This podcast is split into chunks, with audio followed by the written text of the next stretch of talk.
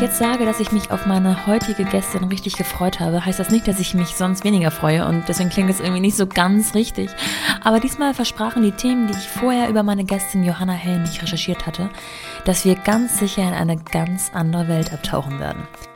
Eigentlich wollte ich damit noch in den Berg halten, aber diese andere Welt, in der Johanna mit ihrem alter Ego regelmäßig eintaucht, ist zum einen wichtig, um zu erklären und zu verstehen, wie Johanna zu ihrem Business kam und zum anderen enorm wichtig, um Johannas eigene Persönlichkeit zu erklären. Auch wenn sie auf der Bühne eine Bühnenidentität annimmt, die sie komplett von der privaten Johanna trennt, steht sie doch in beiden Leben für Selbstbewusstsein als Frau, für Sinnlichkeit und für Weiblichkeit. Und zwar unabhängig von Perfektion. Was genau Johanna neben ihren beiden Modeläden macht, das verrate ich hier noch nicht und lasse sie das lieber selbst erklären. Ich verrate nur so viel, es werden im buchstäblichen Sinne Hüllen fallen gelassen. Hüllen, die übertragen gesehen jede Frau gesellschaftlich mal etwas lockerer lassen sollte. Ich wollte von Johanna natürlich wissen, ob sie schon immer so selbstbewusst war oder wie sie das geworden ist. Ob sie das nach der Geburt ihrer Kinder genauso weiterleben konnte oder ob es Momente gab, in denen sie sich unsicher fühlte. Ist ein Kind wirklich kein Kind und sind zwei Läden vergleichbar? Wo hat sie Stress im Alltag und was macht ihr zu schaffen? Welche Tipps und Tricks hat sie? Was läuft gut und was mal richtig schlecht? Und jetzt viel Spaß bei dieser Folge von The Mumpany Bühne frei für Johanna Helmich und ihre bunte Welt. Willkommen zu The Mumpany. Die Balance zwischen Baby und Business. Hervorragend. So, du hast ja in diesen Zeiten gerade deinen zweiten Laden eröffnet. Bist du des Wahnsinns? Und wenn ich Laden sage, dann meine ich ähm, eine vintage-inspirierte Modeboutique namens Schmachtfetzen in Stuttgart. Würdest du das genauso beschreiben? Ich würde das genau so beschreiben. Absolut richtig. Ich habe meinen zweiten Laden eröffnet, ähm, so vier Tage bevor es wieder diesen Lockdown ja. gab. Ja, das war äh, richtig clever ja. von mir, aber ähm, tatsächlich. Ähm, ich bin ein bisschen des Wahnsinns mit Sicherheit auch, definitiv, aber ich denke mir halt auch, ähm, ich kann jetzt halt auch nicht da sitzen und Däumchen drehen, beziehungsweise jetzt den Kopf in den Sand stecken. Ich habe einfach dieses wahnsinnig tolle Angebot bekommen, in einer echt guten Lage mit einem Top-Nachbarn hier einen Laden nochmal aufzumachen. Ja nachdem auch mein erster Laden äh, einfach gut angenommen wird. Und ich dachte mir, wenn ich das jetzt nicht mache, dann äh, kommt diese Chance, glaube ich, nicht wieder. Und ich habe mich einfach dafür entschieden, weil ich einfach ein positiver, optimistischer Mensch bin und einfach auch denke, in einem Jahr oder zwei ist diese kleine Bitch mit C da draußen hoffentlich mutiert oder wir sind alle immun oder wir haben den Impfstoff oder mhm. irgendwas und dann äh, geht es hier ab, Wie, wie, was bist du für ein Typ? Bist du da so ein Bauchmensch, der sagt, ähm, okay, der Laden, das ist eine tolle Fläche, der Preis stimmt, die Miete stimmt, ähm, das mache ich jetzt? Oder bist du dann jemand, der sich mit Zettel und Stift hinsetzt und das durchkalkuliert und sagt, okay, ich bräuchte so und so viele äh, Kunden, die so und so viel ein, äh, einsetzen sozusagen, so den und den Umsatz ähm, und das lohnt sich dann? Nee, also ersteres. Äh, ich entscheide tatsächlich ganz, ganz viel in meinem Leben äh, ja. mit dem Bauch. Und mein Bauchgefühl ist auch sehr verlässlich, muss ich dazu sagen. Jetzt habe ich natürlich auch äh, Deutsch, Englisch und Kunstgeschichte studiert. Also da kommen Zahlen jetzt irgendwie so gar nicht drin vor. Das heißt, du kannst dir ungefähr vorstellen, dass ich jetzt mit Excel auch nicht so ganz ja. warm werde. Das heißt, ähm, das machen dann andere Leute für mich. Und ähm, ich habe einfach... Ähm, glaube ich, schon ein gutes Gespür für das, was funktionieren kann. Ich habe mich da jetzt, glaube ich, auch nicht allzu weit aus dem Fenster gelegt, weil ich habe ja auch schon einen äh, Laden, der hier einfach schon eine Stammkundschaft hat und wo die Leute auch gern hingehen und so. Und ich meine, ähm, manchmal muss man auch einfach äh, in die Zukunft blicken, beziehungsweise manchmal, also man sollte es eigentlich immer tun. Und ich denke da halt einfach ein bisschen ja. weitsichtiger jetzt. Vintage-inspirierte Mode, was ist das genau? Also Vintage-inspirierte Mode ist für mich, ich sage jetzt bewusst für mich, ähm, feminin, ja. äh, weiblich. Ähm, die Mode unterstreicht mich in meiner Persönlichkeit als Frau aufs Allerfeinste. Ja. Das heißt also, ähm, die Schnitte von damals werden einfach neu interpretiert. Ich will jetzt auch gar nicht unbedingt, dass jetzt jeder rumläuft wie das totale Rockabilly Retro Girl. Das äh, kann ich persönlich zum Beispiel auch überhaupt gar nicht äh, leisten. Ich, da müsste ich, glaube ich, morgens um fünf aufstehen und mir meine Haare eindrehen. Und äh, da dürfte auch kein Kind dieser Erde irgendwie äh, mir im Gesicht rumpatschen, weil sonst würde der rote Lippenstift verschmieren. Also das heißt, ähm, es ist schon angelehnt an die Schnitte der damaligen Zeit, einfach so 30er, 40er, 50er Jahre, aber schon mit so einem modernen Twist einfach. Also das sind Sachen, die kannst du jetzt die nächsten 20 Jahre in deinem Schrank haben, die wirst du nie oll finden oder langweilig oder altbacken, sondern das sind einfach zeitlose, schöne Klassiker, die mich mit meinen Frauen, äh, fraulichen, weiblichen Kurven einfach super ähm, äh, mhm. ja, kleiden. Und auch eine Frau, die jetzt hergeht und sagt, ach, sie hätte gern mehr Kurven, auch die wird einfach äh, abgeholt ah, bei mir. Ihr zaubert Kurven. Ja, War das schon immer wir dein, sind so äh, Magierinnen. Nee, nee, tatsächlich nicht. Also es war nicht immer mein Modestil. Ich habe äh, das auch für mich ja. erst entdeckt, als äh, ich mich mit dem Thema so ein bisschen mehr auseinandergesetzt habe. Und ähm, seitdem gehe ich aber auch, also ich, ich gehe nie wieder zurück. Ich, ich in meinem Schrank gibt es genau eine Jeans und jedes Mal, ah, wenn ich sie anziehe, muss ich ganz laut innerlich ja. fluchen, äh, weil sie einfach nichts für meine ja. Figur tut. Alles, was ich hier in meinem Laden habe, ähm, lässt mich einfach besser aussehen. Und das habe ich irgendwann mal verstanden. Und seitdem kleide ich mich so und äh, ich sehe halt auch immer wieder an den Frauen, dass das einfach wahnsinnig gut tut, wenn man seine Taille zeigt, ähm, wenn man einfach ähm, auch wieder einfach wieder mal das Knie ja. bedeckt. Ne? Also ich meine, ist irgendwie, ist einfach schick, ja. ist einfach schön. Ich mag das. Deinen ersten Laden, Schmachtfetzen, hast du 2014 gegründet. Richtig, genau. Wie kam es dazu, dass du gesagt hast, okay, ähm, diese Mode interessiert mich nicht nur, die ähm, kleidet mich, die tut was für mich, wie Guido sagen würde, sondern ich möchte auch einen Laden eröffnen ähm, und ja, anderen Frauen genau das zeigen und beibringen? Ja, also das kam tatsächlich über äh, meine Leidenschaft für eine bestimmte Art von Events, die ich äh, veranstalte. Ja. Darf ich das jetzt verraten, was ich da mache? ja, na gut. Äh, tease es schon mal an. Tatsächlich habe ich hier in Stuttgart ähm, noch, bevor ich meinen Laden eröffnet habe, äh, an, angefangen, äh, Burlesque-Veranstaltungen zu machen. Und auf diesen Veranstaltungen ähm, haben sich die vor allem die Frauen immer wahnsinnig gern rausgeputzt und haben einfach sich so schick gemacht, haben sich auch mal wieder irgendwie was getraut und wollten einfach schön sein und auch mal anders aussehen und so. Und die haben mich dann immer gefragt, ja Johanna, wo kriege ich denn die schönen Sachen für deine Events, für mhm. deine Partys? Und dann musste ich tatsächlich immer wieder sagen, online. Und das fand ich irgendwann so frustrierend, ja. dass ich gedacht habe, Mensch, das wär's doch, wenn wir hier einen Laden hätten, wo wir uns einfach ähm, so schöne Sachen kaufen könnten und man die anprobieren könnte und dann äh, auf diese Events gehen könnte. Das war der Ausgangspunkt. Es hat sich natürlich jetzt schon ein bisschen entwickelt auch. Ne? Also ich äh, bin ja jetzt kein Laden für Abendmode, sondern ich möchte ja, dass man die Kleider im Alltag trägt. Und durch das ganze Thema dieser Events habe ich natürlich da auch einen etwas weiteren Horizont bekommen, was ich auch gerne an meine Kundinnen weitergeben ja. möchte. Das werden wir gleich nochmal vertiefen. Ich äh, bleibe nochmal kurz in 2014. Mhm. Aus welcher beruflichen Situation kamst du denn, dass du gesagt hast, ähm, das gebe ich auf oder das lasse ich hinter mir und ich starte selber durch? Ja, ich kam aus einem äh, tatsächlich äh, mittelständischen Unternehmen. Ich war da angestellt ähm, vier Jahre lang war ich da, war jetzt nie so mein Traumjob. Ich war vorher beim Stuttgarter Ballett, das war wiederum äh, genau ja. mein Ding. Ähm, und dann habe ich tatsächlich ähm, mich aus dieser sehr sicheren Position heraus ähm, entschieden, diesen Laden zu eröffnen. Ich habe gekündigt und meine Chefin war ein bisschen überrascht, aber ich habe dann zu ihr gesagt, naja, also ich meine, wenn man sich entscheidet, sich selbstständig zu machen mit einem Laden, glaube ich, da kann man noch so viel Gehaltsaerhöhung äh, in Aussicht stellen, da, ja. da, geht man dann einfach. Also ich habe ich hab mich da auch nicht eingelassen auf ein Gespräch oder so, weil für mich war klar, ich gehe und mache ja. jetzt mein eigenes Ding. Und ich muss auch ganz ehrlich sagen, ich kann es mir auch nicht mehr anders vorstellen. Sag niemals mhm. nie, aber momentan ist es genau kann wie es ist. Ja. Nach zwei Jahren bist du dann Mama geworden. Hast ja. du dir ähm, da vorher groß Gedanken gemacht, wie du das unter deinen Hut bekommst? Hast du es auf dich zukommen lassen? Hast du organisiert? Auch, ja, auch hier wieder, nee, also ich habe einfach, ich glaube, man muss einfach ein Typ dafür sein. Ich bin einfach ein Typ, der, der macht Dinge aus dem Bauch raus, hat man ja vorhin schon. Ähm, und auch das habe ich wirklich aus dem Bauch raus entschieden. Ich meine, ich war da ähm, 32.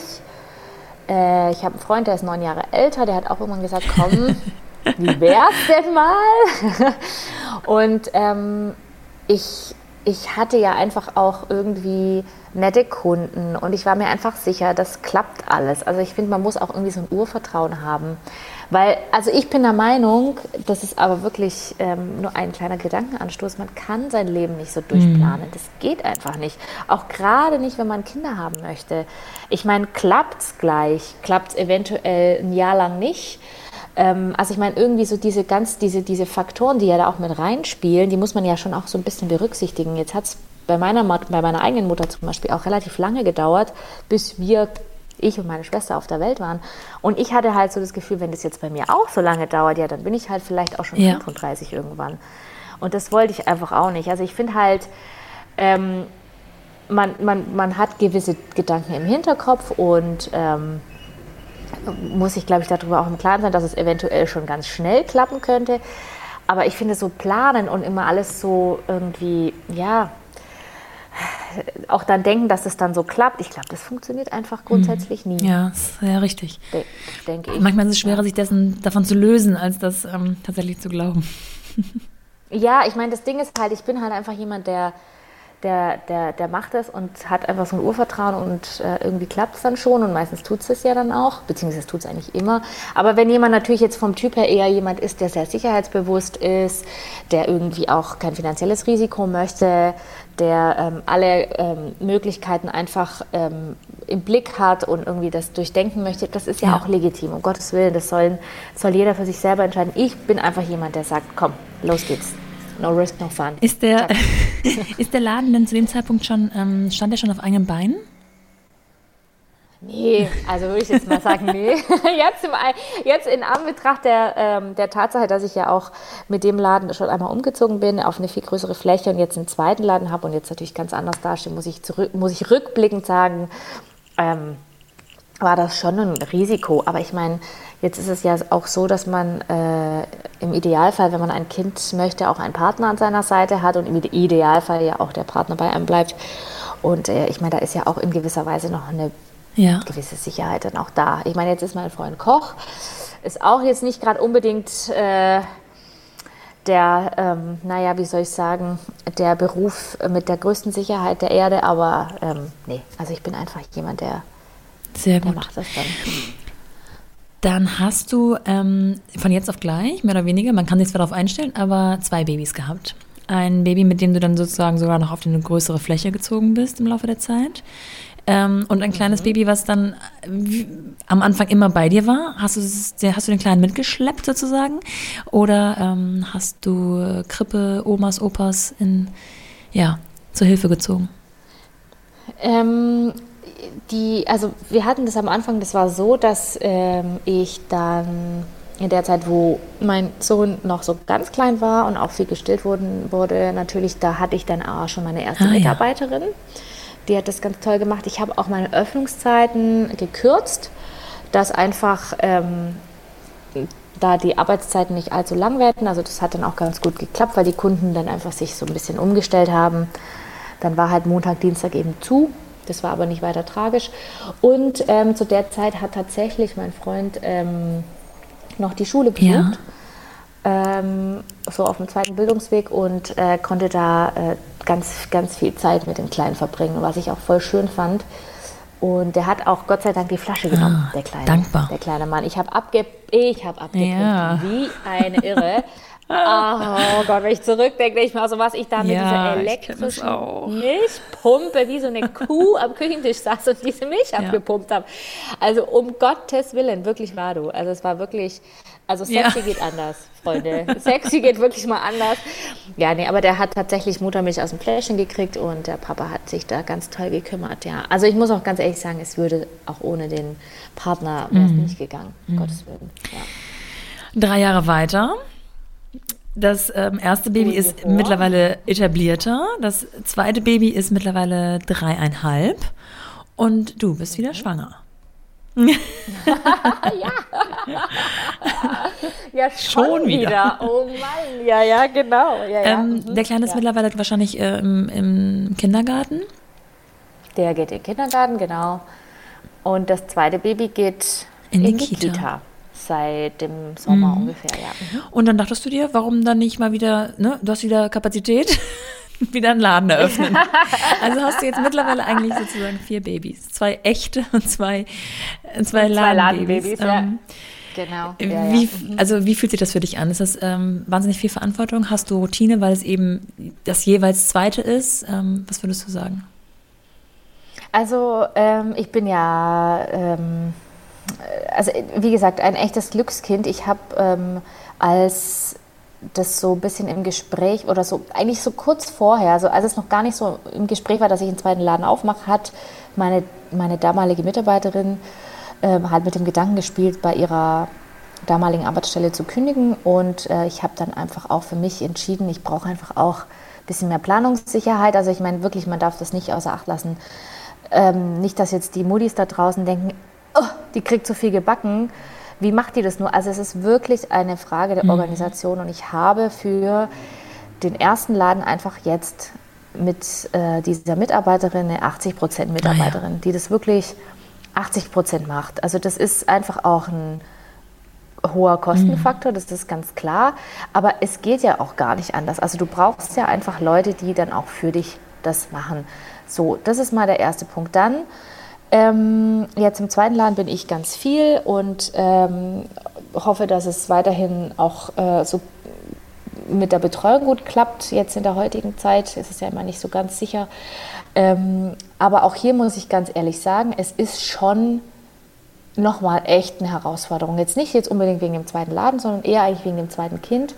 Weil man hat ja dann einfach, einen, ich sage jetzt mal momentan jetzt einen viereinhalbjährigen, der will Action, der will Turnen, der will auf den Spielplatz, der will äh, Kumpels ja. treffen und dann hat man im Prinzip noch ein einjähriges Kleinkind. Äh, die hat ganz andere Interessen, da muss man ganz anders ähm, auch den Tag planen. Die will Mittagsschlaf machen oder die muss Mittagsschlaf machen, dass die mal zur Ruhe kommt. Ähm, also das ist wahnsinnig aufwendig, da immer allen gerecht zu werden und dann auch noch die Läden und so weiter und so fort. Also das ist schon ein echter Spagat, wirklich. Und es funktioniert auch nur dann, wenn eine, also, also wenn alle Komponenten ineinander greifen. Also jetzt ist es momentan einfach gerade so, dass im Kindergarten oder in der Kita das Personal so ein bisschen fehlt und zack, bumm, bricht dieses komplette mhm. Konstrukt einfach mal zusammen. Das darf man wirklich nicht vergessen, weil nach außen hin denken immer alle, wow, voll die krasse ja. Bosslady, wuhu, die kriegt das ja alles voll gut gebacken. Ja, natürlich, ich kriege es schon gebacken, aber äh, manchmal ist das schon auch echt ein Zerreiß, eine Zerreißprobe, ja. wirklich. Sind das so die Sachen, die am meisten stressen, wenn man sozusagen sich eigentlich sein Konstrukt aufgebaut hat und dann doch eine Säule wackelt? Mir tut es halt dann immer leid. Also ich, ähm, ich finde es nicht weiter tragisch, wenn ich jetzt mal ähm, äh, Abstriche machen muss, weißt du? Also ähm, man, ich habe einfach auch jetzt in den Jahren gelernt, es, es kann nicht immer alles perfekt laufen oder perfekt sein. Es geht nicht, ja. Also es gibt einfach Punkte, an denen muss man Abstrich machen, keine Ahnung. Ähm, dann kann ich jetzt halt mal heute nicht mehr die neue Ware auspacken und präsentieren, weil ich jetzt keine Zeit mehr habe, weil ich jetzt los muss, mein mhm. Kind abholen.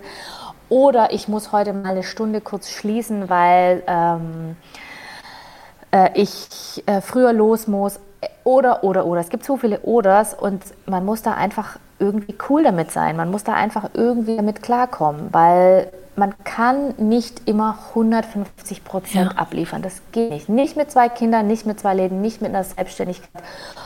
Und vor allem auch nicht, wenn jetzt hier auch das Netzwerk, also jetzt bei uns ist es so, wir haben eine Oma hier, ähm, aber klar, die werden auch immer älter und äh, die andere Oma wohnt weit weg. Also es funktioniert nicht immer 150 Prozent abzuliefern. Mhm. Das geht einfach nicht. Ja.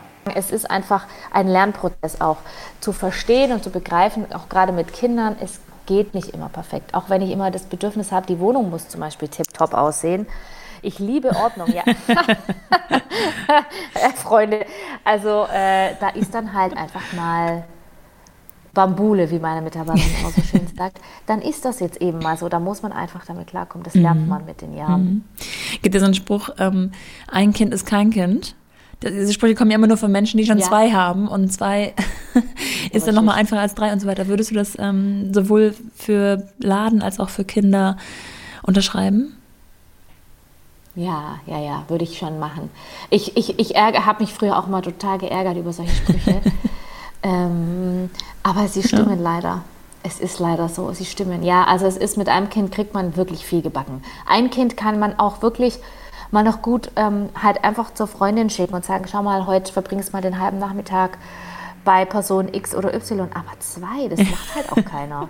Wenn jetzt nicht das gerade die Tante, der Onkel oder ja. die Oma ist, weißt du? Und ich meine jetzt auch äh, bei uns, die 76-jährige Oma, müsste dann im Zweifel halt wirklich einen Vierjährigen bespaßen und, eine, und ein mhm. Kleinkind dann auch irgendwie parallel ins Bett bringen und so. Das kannst ja. ja nicht zumuten. Das geht nicht. Das kriege ja ich manchmal schon nicht hin. Also äh, so. Mhm. Ne? Ja. Wie groß ist dein äh, Team aktuell? Jetzt auch mit dem zweiten Laden? Ich habe jetzt, ja, ich habe jetzt ähm, eins, zwei, drei, vier Mitarbeiterinnen. Und die sind aufgeteilt auf zwei Läden oder machst du jetzt den zweiten tatsächlich erstmal alleine? Nee, die, wir sind aufgeteilt auf zwei Läden, ähm, weil ich einfach äh, auch entschieden habe, dass ich jetzt nicht jeden Tag erst um sieben nach Hause kommen möchte oder um halb acht. Also das würde mir dann schon ein bisschen leid tun, dass ich dann einfach so gar nichts mehr von meinen Kindern mitkriege. Komisch, gell, dass Männer das irgendwie, glaube ich, einfach viel cooler machen mhm. als Frauen. Aber ich möchte das für mich persönlich nicht. Also ich möchte jetzt nicht jeden Tag die Mutti sein, die erst ja. um halb acht dann zum, zum ins Bett gehen dann auf der Matte steht. Das mag ich. Kannst du uns nicht. mal mitnehmen in so einen äh, typischen Arbeitsalltag, inklusive der Kinderorganisation quasi? Ähm, es gibt, äh, ja, äh, es gibt momentan gerade tatsächlich keinen typischen Arbeitstag, ähm, weil einfach äh, Corona-bedingt jetzt momentan ganz viele Ausfälle einfach in der Betreuung stattfinden. Aber wir tun jetzt ja. mal so, als wäre es ein normaler äh, Arbeitstag. Ein langer Arbeitstag oder ein kurzer Arbeitstag? Ah, interessant. Ja, aber ich habe ja, also ich habe quasi drei ja. lange Arbeitstage und zwei kurze Arbeitstage. Ja, mach mal beides so ein bisschen. Äh, ich versuch's mal. Also pass auf. Ähm, jetzt ist es so, dass äh, mein Freund hat ein bisschen reduziert im Job. Das heißt, ähm, ich arbeite etwas mehr und er arbeitet ein bisschen weniger. Das heißt, wir stehen morgens auf und sind tatsächlich seit langem zu, zu viert morgens. Also ich war immer sonst alleine mit den Kindern. Jetzt äh, freue ich mich natürlich, dass der äh, Adone ja. auch da ist und mich äh, unterstützen kann. Ähm, das heißt, wir sind morgens zu viert frühstücken, äh, wir machen die Kinder fertig und er geht mit beiden aus dem Haus und bringt die in die Kita respektive den Kindergarten. Ich gruschtel dann gern noch so ein bisschen zu Hause rum, äh, leg dann auch schnell 10 Zentner ja. Wäsche zusammen, putz noch schnell die Küche und äh, renn dann irgendwann mal los, um um elf den Laden mhm. aufzumachen. Und äh, wenn ich quasi bis 19 Uhr arbeite, dann ähm, hat in der Zwischenzeit auch mein Freund schon die Kinder abgeholt und ist zu Hause und hat auch immer was Leckeres gekocht, weil mhm. er ist ja Koch. Das ist natürlich schon Luxus auch. Äh, ich komme dann heim und dann wird noch ein bisschen gelesen, gekuschelt und dann gehen wir ins Bett. Oder ich bin nur den halben Tag da, dann flitze ich los und hole die Kinder, weil ich das einfach auch gerne mache und auch dann einfach gern Zeit mit denen verbringe. Ähm, das kommt halt einfach immer so ein bisschen drauf an, ja, äh, wie momentan einfach die ja. Betreuungslage aussieht. Aber wenn die Kinder beide im Kindergarten oder in der Kita wären, würde ich dann auch an einem Tag die Hast du dann tatsächlich auch alles, was du geschäftlich machen musst, im Laden gelassen, in Anführungsstrichen? Oder ähm, gibt es die Tage, wo du noch To-Dos mit nach Hause nimmst oder in diese Nachmittage mit den Kindern rein, reinziehst? Also ich habe immer, ich nehme immer alles ja. mit. Ja. Gedanklich. Immer. Und das ist furchtbar, weil das ist das, das ist das Schlimmste am Selbstständigsein, dass man immer alles mitnimmt. Also manche können das mit Sicherheit auch gut abschalten. Ich persönlich kann es noch nicht. Vielleicht kommt es mit den, äh, in den nächsten Jahren irgendwann mal. Und das Problem ist ja auch, oder auch der Vorteil, Problem und Vorteil ist ja, dass man sein Handy ja. immer parat hat. Ich kann ja alles am Handy machen. Ich kann E-Mails beantworten, ich kann Social Media bedienen, ich kann äh, mit Herstellern telefonieren, ich kann alles am Handy machen. Ich möchte es aber nicht in der Zeit mit den Kindern machen. Ja, verstehe ich. Also ähm, es sitzt mir dann so ein bisschen im Nacken, das ist total doof. Und ich mache auch oft irgendwie echt so lange Abendschichten dann noch. Äh, wenn es sein muss. Aber ich möchte eigentlich, wenn ich mit meinen Kindern dann am Start bin, dann möchte ich auch Zeit mhm. mit denen verbringen, weil ich finde, das haben die dann eben auch verdient. Wenn man so ein Ladengeschäft hat, dann ist ja ganz häufig auch das Wochenende, zumindest zur Hälfte, auch Laden und nicht Familienzeit, weil ihr eben samstags geöffnet habt. Wie habt ihr das oder wie hast du das geregelt? Also ich habe ähm, tatsächlich jetzt mit der Eröffnung des zweiten Ladens mich ganz klar dafür entschieden, dass ich am Samstag nicht ja. arbeite. Einfach weil ich diese Quality Time mit meiner Familie haben möchte. Ähm, wenn ich schon unter der Woche einfach lang weg bin, dann möchte ich gerne am Wochenende für die Familie da sein. Äh, ich genieße das auch. Äh, es geht mit Sicherheit nicht immer. Also ich habe jetzt auch schon am Samstag gearbeitet und das war auch okay. Aber ich räume mir da schon so kleine Luxusinseln äh, ein, die ich ja. dann genieße. Also ich meine mit Luxuszeit ja. in dem Fall. Ja. Bevor es gleich mit Johannas Liebe zum Burlesque weitergeht, möchte ich euch kurz unseren heutigen Supporter vorstellen. Das ist LinkedIn, der mit mehr als 706 Millionen Mitgliedern weltweit größten digitalen Plattform für beruflichen Austausch. In Folge 42 habe ich ja mit Selena Gabbard, der Head of Marketing von LinkedIn, über das Netzwerken gesprochen. Und auch sie versicherte mir, dass es wirklich für jede Branche passend und wichtig ist. So zum Beispiel auch, wer hätte es gedacht, für Burlesque, Bühne und Co. Dass es jetzt bei LinkedIn die Story-Funktion gibt, habe ich euch ja schon erzählt. Heute möchte ich gern etwas genauer auf die Jobsuche auf LinkedIn eingehen. Es gibt auf LinkedIn nämlich neben den ganzen Netzwerken auch noch zwei Möglichkeiten, nach Jobs zu suchen. Die aktive Jobsuche und die passive Jobsuche. Was bedeutet das? Fangen wir mal mit der aktiven Jobsuche an. Dadurch, dass LinkedIn eine weltweite Plattform ist, kannst du also auch weltweit nach Jobs suchen. Dabei kannst du verschiedene Suchfilter anwenden, wie zum Beispiel Position, Kenntnisse, Unternehmen und Standort. Und sogar eine eigene Stellenanzeige oder Bewerbung einstellen, Lebensläufe hochladen etc. Ganz selbsterklärend und absolut kinderleicht. Einfach zu finden oben in der Searchbar. Bei der passiven Jobsuche läuft das Ganze etwas anders ab. Heißt zum Beispiel, du zeigst allen mit dem Hashtag Open to Work, dass du Open to Work bist und kannst so sowohl Personalern als auch deinem LinkedIn-Netzwerk zeigen, dass du offen für Angebote bist. Du kannst bestimmte Positionen angeben, an denen du interessiert bist, sowie deinen Lieblingsstandort, an dem du gerne arbeiten möchtest. LinkedIn sorgt dann automatisch dafür, dass dein Profil in relevanten Suchergebnissen von Personalern erscheint. Zunächst kannst du also deinen Profilstatus auf Open to Work setzen, damit Personaler wissen, dass du auf der Suche bist. Mit einem Beitrag mit dem Hashtag Open to Work kannst du dir die Unterstützung der erweiterten LinkedIn Community sichern. Und mit dem Hashtag Open to Work Rahmen um dein Profilfoto weiß dann letztlich jeder sofort Bescheid, dass du auf Jobsuche bist. Melde dich jetzt unter www.linkedin.de an und bau dir dein eigenes Netzwerk auf. Sehr gern könnt ihr auch mir persönlich oder The Mumpany auf LinkedIn folgen und zum Beispiel von Hintergründen meiner Gästinnen erfahren oder diese direkt auf LinkedIn via Verlinkung finden und in Kontakt treten. Profitiert also von der Community. Ich verspreche, es ist wirklich ganz leicht und hilft ungemein für einen Austausch mit Gleichgesinnten oder auch ganz anders interessierten Menschen. Ihr wisst ja, Austausch ist alles.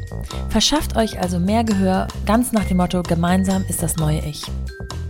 Und falls ihr mehr zur Jobsuche auf LinkedIn erfahren wollt, findet ihr den Link zum Job Search Guide, in dem alles nochmal etwas genauer erklärt wird, in den Show Notes zu dieser Folge. Vielen Dank an LinkedIn und jetzt zurück zu Johanna und all dem, was sie neben ihren Läden noch so zu bieten hat.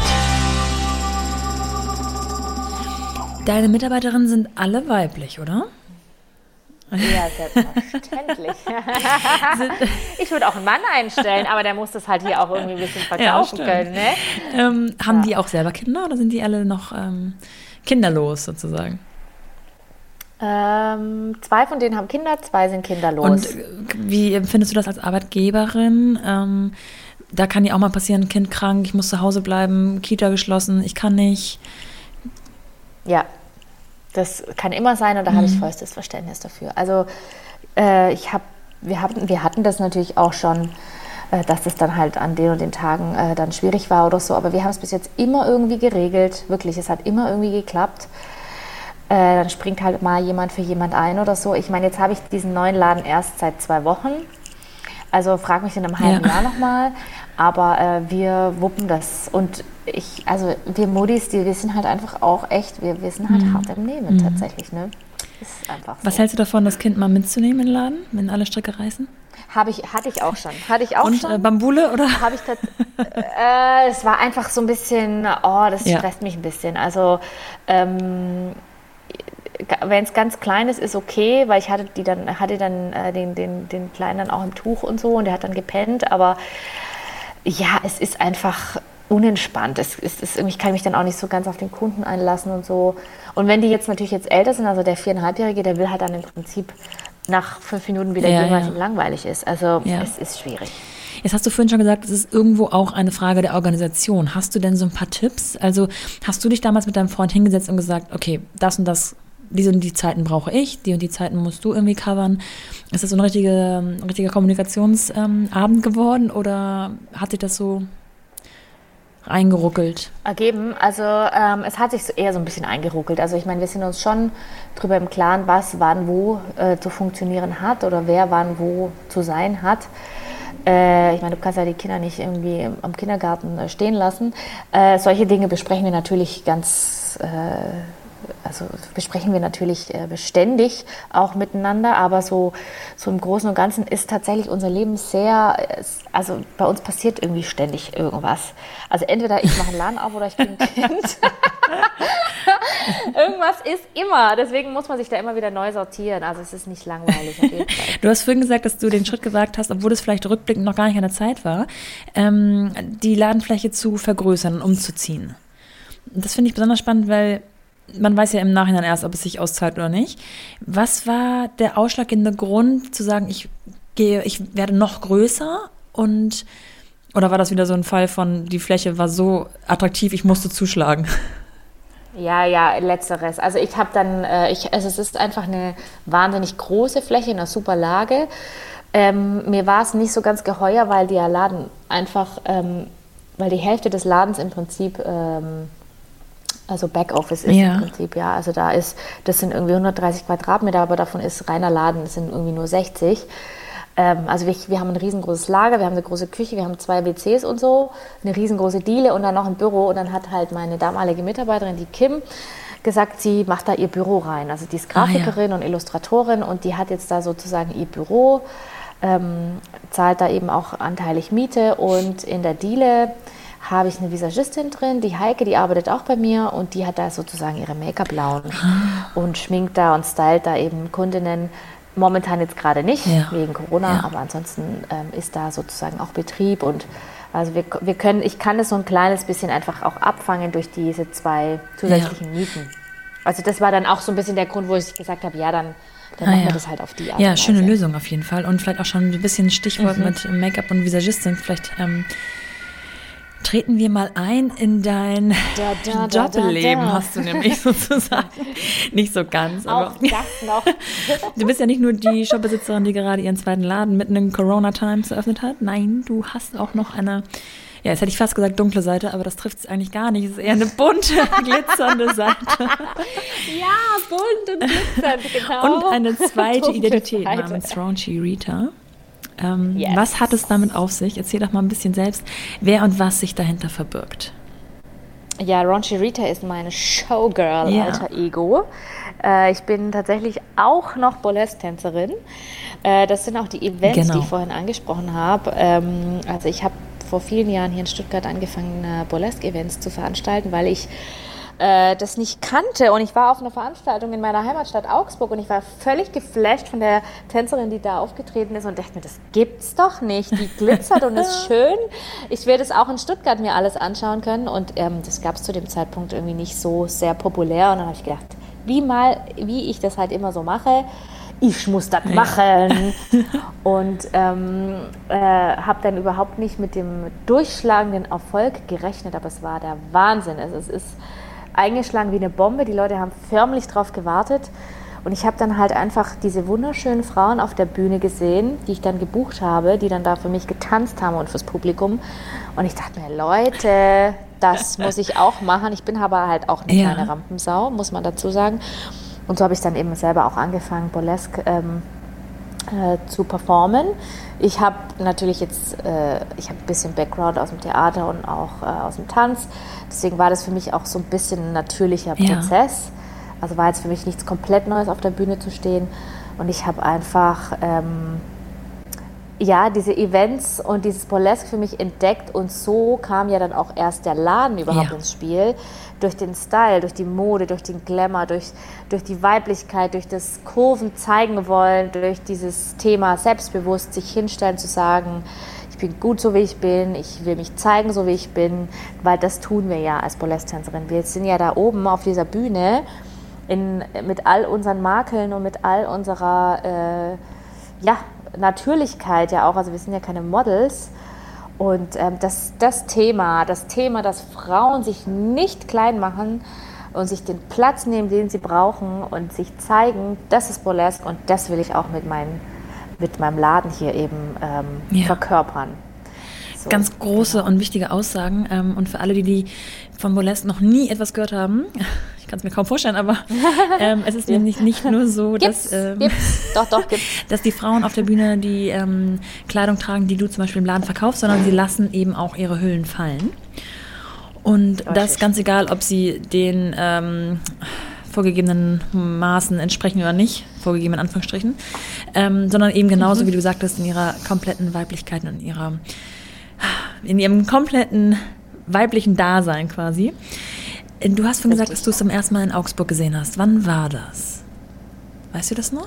Ähm, das, ja, das müsste dann so vor sieben, also 2013 oder so, 2012, Ja. 2013. Vor sieben Jahren ungefähr, sieben, acht Jahren, genau. Und ähm, da hatte ich mit dem Thema noch gar keine ähm, Berührungspunkte und war aber sofort gefangen. Ja. Also es hat mich voll geflasht, gleich. Und wenn du selber auf die Bühne gehst, ähm, fühlst du dich, also ist das wie eine Art Verkleidung, die du anziehst, oder ist es einfach eine andere, du hast vorhin gesagt, alter Ego, tatsächlich eine, einfach eine andere Seite an dir, die du dann hervorholst? Ja, ja, ja. Also das ist für mich, das hat für mich überhaupt nichts mit Verkleiden zu tun. Ähm, das, äh, aber ich, ich kann schon verstehen, dass das viele Leute dann auch so interpretieren. Aber es ist dann wirklich, das ist dann, das bin dann nicht mehr ich einfach. Also ähm, es, es stört mich zum Beispiel auch, ähm, wenn dann Leute mich als Johanna ansprechen, Ah, zum Beispiel, ja. wenn, wenn ich da in diesem Show, Backstage-Modus bin, ähm, ist einfach, einfach liegt ein bisschen äh, in der Natur der Dinge. Jeder kennt mich halt nur mal als Johanna und die Raunchy Rita kommt halt einfach jetzt nicht ganz so häufig zum Vorschein. Ähm, jetzt momentan sowieso nicht. Ähm, aber da bin ich dann wirklich einfach eine andere Person. Ich meine, ich als Johanna würde mich ja niemals irgendwo hinstellen und die Hüllen fallen lassen. Ich meine, wer bin ich denn? Aber als die Raunchy Rita, die macht das halt Ja. schon. Und ähm, ich, ich, ich, ich äh, bin da einfach jemand anderes. Und ich finde es auch so erfrischend, ähm, da mal auszubrechen aus diesem Alltag. Ich meine, ich kann nicht immer nur Mutti sein. Und ähm, diese vielen Facetten, die da von einem abverlangt werden, irgendwie erfüllen, sondern ich muss einfach manchmal auch ausbrechen und einfach mal, das ist für mich wie Batterien aufladen. Das ist so für mich wie so ein Kurzurlaub, schön, weil voll viele ja dann auch immer sagen, ah, jetzt machst du das auch noch und boah, krass, was du alles machst. Und sage ich, ja, aber das Burlesque ist für mich der Kurzurlaub, den ich einfach manchmal brauche. Manche gehen halt, äh, keine Ahnung, in ein Wellnesshotel, manche gehen irgendwie, weiß ich nicht, Skifahren. Das ist für mich Burlesque. Das ist einfach meine Heimat, mein, meine, meine, meine, mein, äh, ja, da komme ich an und da fühle ich mich zu Hause und das ist für mich einfach die Ja. pure Entspannung und Aufladen meiner Kann meiner ich total Batterie, ja. nachvollziehen. Wie war es mit deinem Umfeld? Konnte Freund, Familie, Schwester, Freunde, konnten die das auch alles nachvollziehen? Also meine Freunde und auch mein Freund, der hat äh, mich da immer unterstützt. Der war ja auch tatsächlich als erstes, da waren wir ja noch kinderlos, äh, der war ja auch mein Türsteher Ah. erstmal. Und äh, der Chaperone, der dann quasi die Ladies auf die Bühne geleistet, also der hat ähm, da auch sofort immer mitgemacht. Der hatte dann auch später ähm, sich an die Bar gestellt und so, der hat da immer mit äh, unterstützt. Jetzt unterstützt er natürlich, indem er zu Hause bleibt und die Ja. Kinder betreut. Wenn ich dann eben abends weg bin, jetzt äh, meine Familie hat es nicht so ganz, ähm, kann es nicht so ganz nachvollziehen. Das hat jetzt nichts mit dem Ausziehen per se zu tun, sondern einfach muss das Ja, jetzt auch ja. noch sein. Aber das ist okay. Ich muss jetzt auch, also das ist okay. Ich habe damit keinen Schmerz. Und meine Freunde, die sind ja auch zum einem großen Teil aus dem Ah, Umfeld, ja. Die, feiern das natürlich sowieso Ja. voll ab. Wenn man da oben steht, dann ist man ja eine wahnsinnig, also ich habe mir einige Videos angeguckt, das kann ich auch nur jedem empfehlen, der jetzt zuhört, Uh. also wirklich sehr beeindruckend. ähm, du wirkst unfassbar selbstbewusst, ähm, richtig sexy und auch dir selbst deiner Sexiness bewusst sozusagen. Und jetzt frage ich mich, ob du das so anknipsen kannst oder ob du dich jeden Tag so fühlst oder ob du auch Tage hast, wo du sagst, oh, heute, also ich kenne das selber, wenn man ins Spiel guckt und manchmal denkt man so, oh ja, okay. Und dann gibt es so Tage, ja, wo man ja, denkt ja, so, hm, hm, das war ja. auch schon mal anders. also ich ähm, ähm, muss sagen, klar, als, also als Burlesque-Tänzerin ist man selbstbewusst. Punkt. Das ist einfach so. Ich kann nicht nicht selbstbewusst sein und mich dahinstellen, ins Scheinwerferlicht, ins Gleisende und mich nackig ja. machen und, und denken, oh Gott, hoffentlich guckt keiner. Also ja. das geht nicht. Das ist einfach, das geht einfach nicht. Also wenn man, wenn man auf die Bühne geht und sich nackig macht, dann hat man ein Selbstbewusstsein und ist stolz auf sich und seinen Körper, auf das, was man kann und äh, zeigt das eben gerne her. Also das ist schon mal Fakt einfach. Das heißt, so bin ich auch wirklich. Jetzt klar bin ich mir meiner Sexiness bewusst. Ähm, witzigerweise habe ich sehr viele Fans, äh, die ja. weiblich sind. Also bei Männern, ähm, Männer finden, glaube ich, andere Typen ein bisschen spannender. Also ich habe ganz viele weibliche Fans und ähm, ich zeige mich denen auch einfach wirklich gerne ähm, auch humorvoll und äh, betone dann natürlich auch gerne die, die, die, die Seiten an mir, die ich sexy finde, damit einfach alle das mhm. auch sehen dürfen. Ähm, also ich mache das schon gerne. Und ich meine, klar, jetzt bin ich im Alltag einfach so angekommen, äh, auch mit meinem, mit meinen, ja, mit dem Laden, mit den Kindern, mit dem Burlesque, mit all diesen Themen ich habe gar keine Zeit mehr groß äh, mir Gedanken zu machen, ob jetzt heute der, äh, der Popo in der Hose noch äh, gut aussieht oder eben mhm. nicht. Nee, also das, das, das ist irgendwie ja. durch bei mir. Also ich meine, dass da voll viel, ich habe voll viele Kundinnen, ähm, bei denen ist das nicht der Fall. Also die stellen sich hier vor den Spiegel und man merkt ihnen an, die fühlen sich überhaupt nicht wohl in ihrer Haut. Das tut mir dann auch immer wahnsinnig leid. Äh, und ich hoffe dann, dass ich da einfach auch so ein bisschen was abgeben kann und unterstützen kann weil, wie gesagt, ich das irgendwie so gar nicht kenne. Also ähm, natürlich gibt es Tage, an denen bin ich schlapp oder an denen bin ich müde oder an denen bin ich irgendwie gereizt oder so, aber es hat nie was mit meiner Körperlichkeit zu tun. Es hat nie was damit zu tun, ob jetzt der Bauch heute schwabbelt oder ja, nicht. Weißt du, ja. was ich meine? Ja, also es hat nie was mit, mit meiner Optik zu tun, weil klar gibt es Tage, an denen fühle ich mich pff, oll oder äh, unausgeschlafen oder sonst wie, aber das hat also ich gehe nie her und schaue mich im Spiegel an und sage, Mann, siehst ja. du heute scheiße aus. Nee, weil so sehe ich aus ja. und das ist okay. Also, Wie viele Auftritte ja. hattest du, also ich sag mal vor 2020 so, so regelmäßig oder war das immer so nach Gefühl? Um, ähm, also ich bin nicht, ich bin nicht so ganz, ähm, wie soll ich sagen, ähm, so super aktiv wie jemand, der jetzt das äh, als Performer eben hauptberuflich macht und äh, da eben auch darauf angewiesen ist. Also ich nehme immer gerne mhm. mit, was kommt. Äh, ich sage jetzt mal so einmal im Monat bin ich dann schon so unterwegs. Äh, manchmal eben auch mehr. Manchmal habe ich drei Gigs in einem Monat und dann mal nächsten Monat kein mehr. Ja, aber so, so darum kann man das ungefähr Und so wenn du deine sagen. Performance einstudierst, machst du das dann tatsächlich zu Hause oder bist du da in einem, weiß ich nicht, Tanzstudio oder äh, auf, auf also ich, ich studiere das äh, meistens in ja. meinem Kopf ein äh, und äh, ja, mache das dann auch wirklich äh, zu Hause ganz oft. Ich gehe dann gerne auch nochmal ins Studio. Ähm, in einem Tanzstudio, das, ist, äh, das haben wir ähm, einfach auch mit der Schule für Burlesque hier in Stuttgart uns auch so ein bisschen ähm, angemietet. Da gehe ich dann auch manchmal rüber und ähm, probt es dann nochmal vor dem Spiegel und auch eben, da kann man auch, hat man auch mehr Platz, kann man die Bewegungen auch entsprechend dann ausformulieren und dann mache ich das auch meistens dann noch mit einer Freundin zusammen, die dann auch nochmal drüber ah, ja. guckt. Oder so. Und du gibst auch Workshops, richtig? Genau, wir geben Workshops. Also meine Burlesque-Kollegin, die Fanny die Favola, die macht das jetzt momentan ähm, ähm, hauptsächlich hier in Stuttgart, die Schule für Burlesque mit den Workshops, weil ich jetzt eben momentan gerade mit dem zweiten Laden ein bisschen ja. äh, wenig Zeit dafür habe. Aber ja, ich gebe auch Workshops, auch äh, bei Junggesellen in Abschieden mache ich das gerne äh, und eben auch in der Schule für Burlesque mache ich das ähm, sporadisch, jetzt momentan sporadisch. Ich meine, jetzt haben wir gerade geschlossen ist alles gerade nicht so einfach.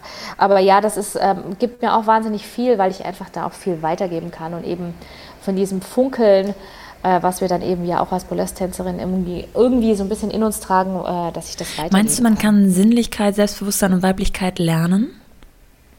Ja, total. Absolut, würde ich zu 100 Prozent Ja sagen. Ich war ja früher auch nicht so souverän mhm. wie jetzt. Also ich bin jetzt 37 und ich war Mitte 20, da habe ich immer geguckt, wo hängt jetzt ja. gerade der Bauch raus aus dem T-Shirt, dass man das ja nicht sieht. Klar, natürlich. Also ich meine, äh, ich komme ja auch nicht als äh, äh, Göttin auf die Welt, um Gottes Willen, aber es ist, es ist ein Weg und ich finde, man kann das schon mhm. lernen, ja. Mhm. Rund um deine Schwangerschaft hast du hm, wahrscheinlich nicht getanzt, ich weiß es nicht, vielleicht ist das auch... Ähm Ach nee, war jetzt nicht so mein Ding. Also es gibt auch Burlesque-Tänzerinnen, die ja. machen das. Ähm, habe ich auch welche in meinem Freundeskreis, äh, die haben das gemacht und so. Ich finde es auch super cool. Ich finde es echt toll. Ich finde es persönlich auch extrem sexy und sinnlich. Für mich war es ja. jetzt persönlich nichts. Also ich habe äh, performt, da wusste ich schon, dass ich schwanger bin. Und ähm, das war dann halt so in den ersten drei Monaten dann noch. Und aber als ich dann gemerkt habe, jetzt fühle ich mich nicht mehr so ganz so ja. Mm, wohl, da habe ich es dann einfach auch gelassen. Also ich habe äh, das dann auch relativ, ich habe dann relativ lang auch pausiert. Also ich habe dann so im dritten, vierten Monat aufgehört und dann erst wieder angefangen, als ich dann auch ähm, mich wieder so ein bisschen fitter gefühlt habe. Ich meine, man ist ja auch nicht ja. fit nach so einer Geburt. Man braucht ja erst mal ein paar Wochen, bis man überhaupt mal wieder so irgendwie aus dem Bett rauskommt und ja. haben ja, denn die Schwangerschaften, also deine eigenen Schwangerschaften mit deinem Körpergefühl und dem auf die Bühne gehen etwas gemacht? Ähm, also ich, ich würde sagen, mit meinem, also mit, also gefühlstechnisch würde ich sagen, haben die Geburten mich schon verändert, weil ich jetzt weiß, was ich alles mhm. kann. Das ist so krass, was ich alles kann, unglaublich.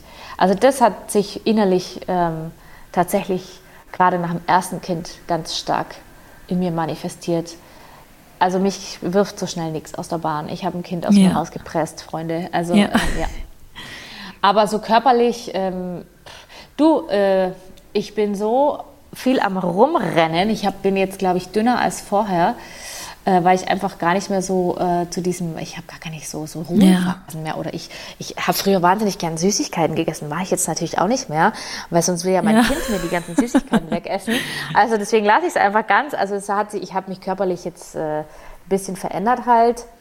Äh, meine, meine, meine Brüste sind tatsächlich jetzt sozusagen nicht mehr vorhanden. Aber es ist alles okay.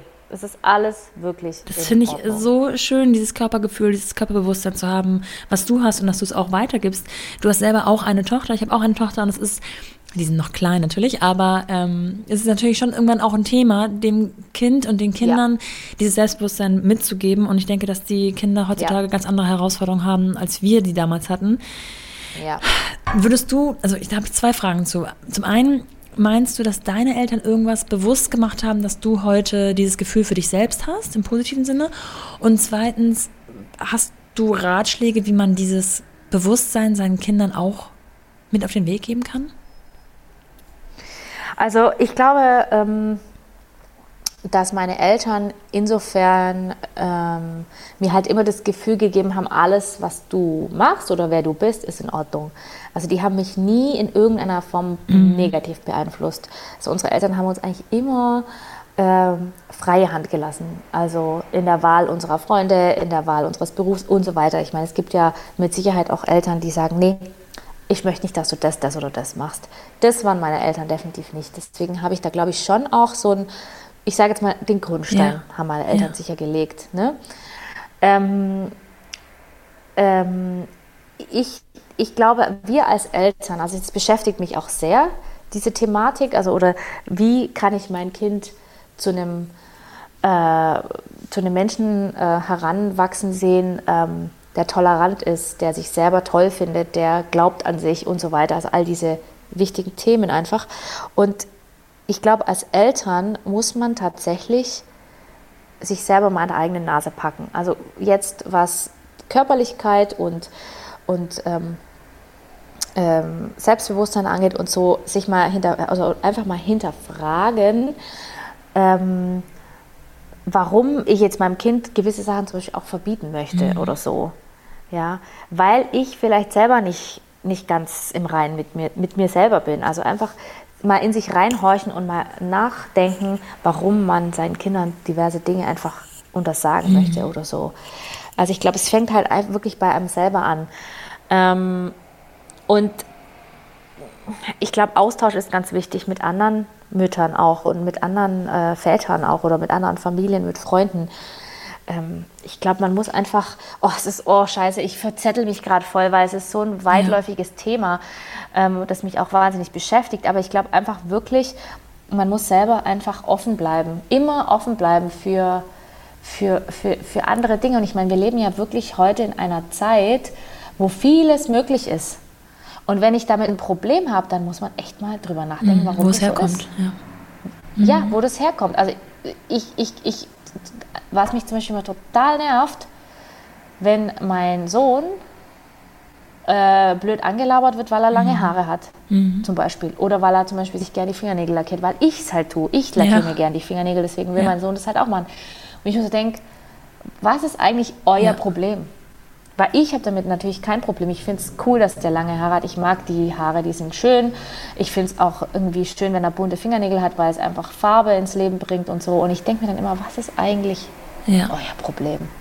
Und ich finde, man muss einfach offen, offen bleiben. Offen sein, offen bleiben und einfach über den Tellerrand rausgucken. Es ist, ähm, glaube ich, für viele nicht möglich. Ich glaube, viele können das nicht. Viele reflektieren mhm. auch nicht. Also ich glaube einfach, dass ganz, ganz viele Menschen, ganz viele Eltern da draußen einfach gar nicht wissen, äh, warum sie gewisse Dinge tun oder eben nicht tun. Ich glaube, einfach zu reflektieren und in sich rein. Schade, ne? weil so oft dann ihnen auch eine ja. Welt, ähm, ob es nun Burlesque ist oder irgendwelche anderen ähm, Dinge, die jetzt nicht so ganz alltäglich sind, einfach auch verschlossen bleiben. Ne? Das ist.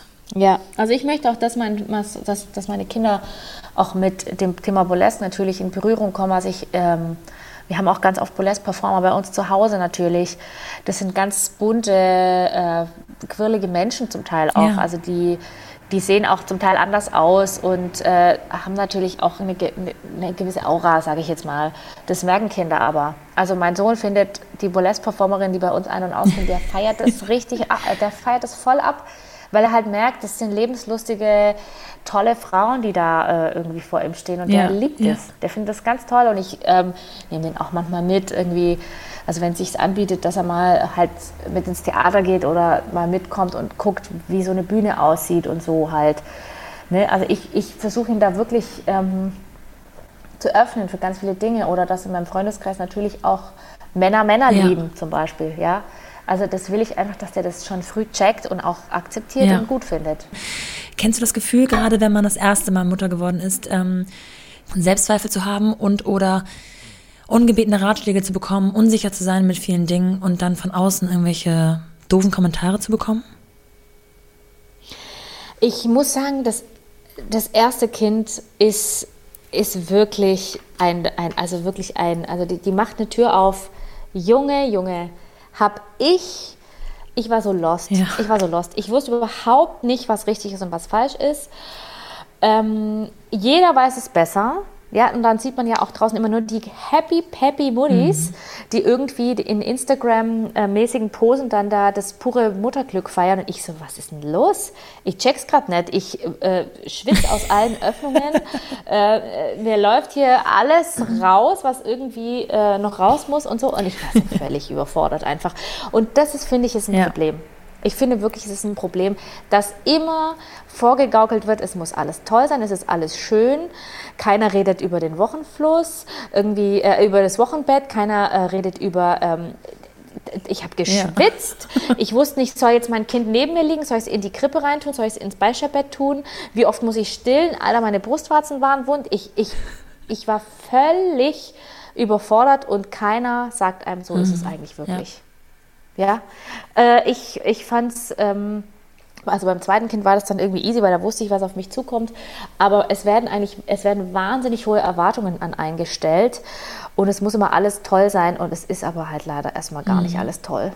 Und dann habe ich mit meinen Freundinnen ganz offen auch drüber geredet und die so, ja klar, du, die ersten Wochen ähm, kriegt man da erstmal, also kriegt man in den meisten Fällen wahrscheinlich mhm. nichts auf die Kette. Ja, und so war es auch. Also, und es muss man irgendwie, man muss dieses ganze Thema echt ein bisschen äh, auch mal ähm, realitätsnahe mal äh, ja. darstellen. Hast du dann für diese ersten Wochen ab. nach der Geburt ähm, sozusagen deine Mitarbeiterin eingespannt oder hast du trotzdem in den Laden flitzen müssen?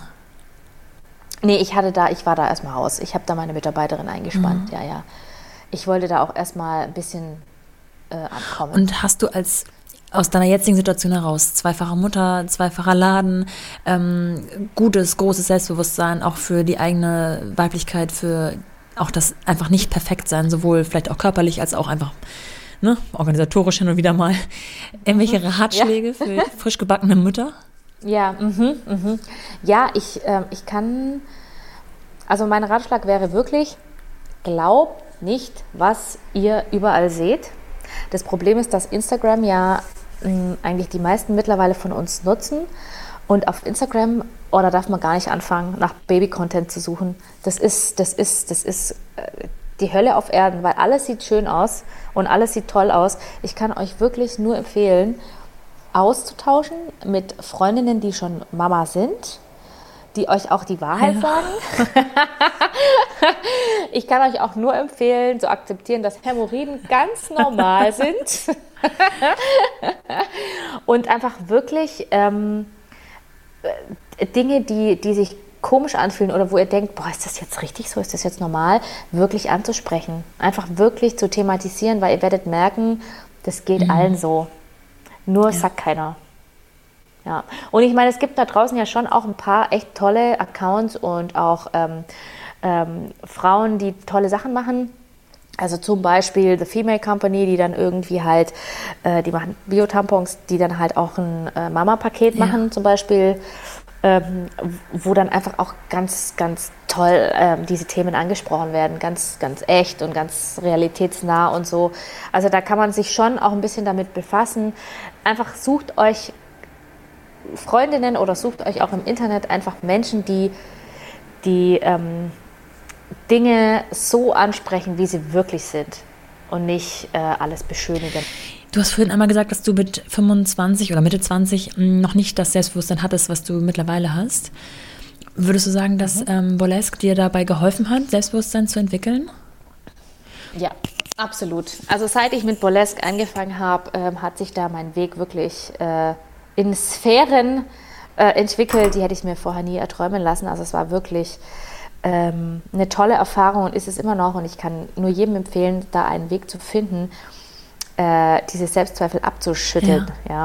Also bei uns im Laden hängt ähm, in der Umkleidekabine der Spruch, deine größten Problemzonen sind deine ja, Gedanken. Sehr schön. Und wenn man das kapiert hat, tja, du, dann hast du so viel Zeit für andere ja. Dinge. Wirklich. Dann hat man so viel Zeit für andere Dinge. Also ich denke zum Beispiel ähm, am liebsten über ja. Essen nach äh, was könnte ich als nächstes essen? ja, und manche denken wahrscheinlich die ganze Zeit darüber nach, was können sie als nächstes nicht essen oder was können sie verzichten, dass der Bauch nicht ja. wächst oder so. Also bei mir halt, äh, also das sind ähm, einfach diese lustvollen ähm, Dinge, die mir Spaß machen, die irgendwie das Leben lebenswert machen, für die hat man dann Zeit, über die kann man nachdenken, mit denen kann man sich beschäftigen. Und nicht diese, diese Gedanken, die einen runterziehen, die einen irgendwie klein machen, die einen, äh, weißt du, die, die die irgendwie in dir drin auslösen, dass man sich verstecken muss oder so. Da, diese Gedanken, die brauchst du in deinem Leben gar nicht. Das ist totaler Bullshit. Weg ja. damit. Schönes Schlusswort. Johanna, das nehme ich. Ich möchte noch einmal, dass du ähm, sagst, wo man dich findet. Sowohl Schmachtfetzen als auch vielleicht, wenn es wieder losgehen sollte, mit Burlesque. Ähm, kannst du einmal Jawohl, also, liebe Leute da draußen, liebe Ladies vor allem, Ladies, ich, ich liebe ja. ja die Ladies. Die Ladies sollen ja. alle zu mir kommen. Ähm, ihr findet mich im Internet unter www.schmachtfetzen.de. Ihr findet mich auf Facebook und Instagram auch mit äh, diesem Namen. Ähm, ihr findet mich als Raunchy Rita auch im Internet www.raunchrita.de. Auch auf Instagram bin ich da und ihr findet mich auch über das Stuttgart Burlesque Festival. Das veranstalte ich zusammen mit Fanny Di Favola und Elmar Jäger. Und äh, ja, ich ähm, freue mich über Anfragen jeglicher Art. Ähm, wenn man googelt und äh, Vintage-inspirierte Mode in Stuttgart eingibt, komme ich ganz oben. Und auch wenn man Burlesque in Stuttgart eingibt, findet man mich. Also wer Bock hat, mit mir in Kontakt zu treten, wird mich finden. Großartig. Oder ich finde euch. Ich danke dir sehr und wünsche dir alles, alles Gute mit dem ersten und dem zweiten Laden, mit Burlesque und mit deinen Kids. Vielen Dank.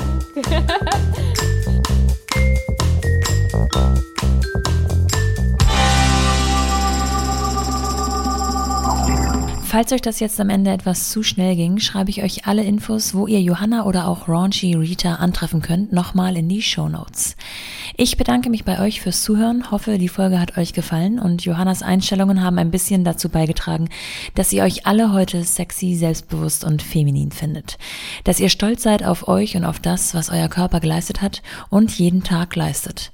Sind wir also nicht zu streng mit uns und mit den anderen. Bis dahin, eure Nora.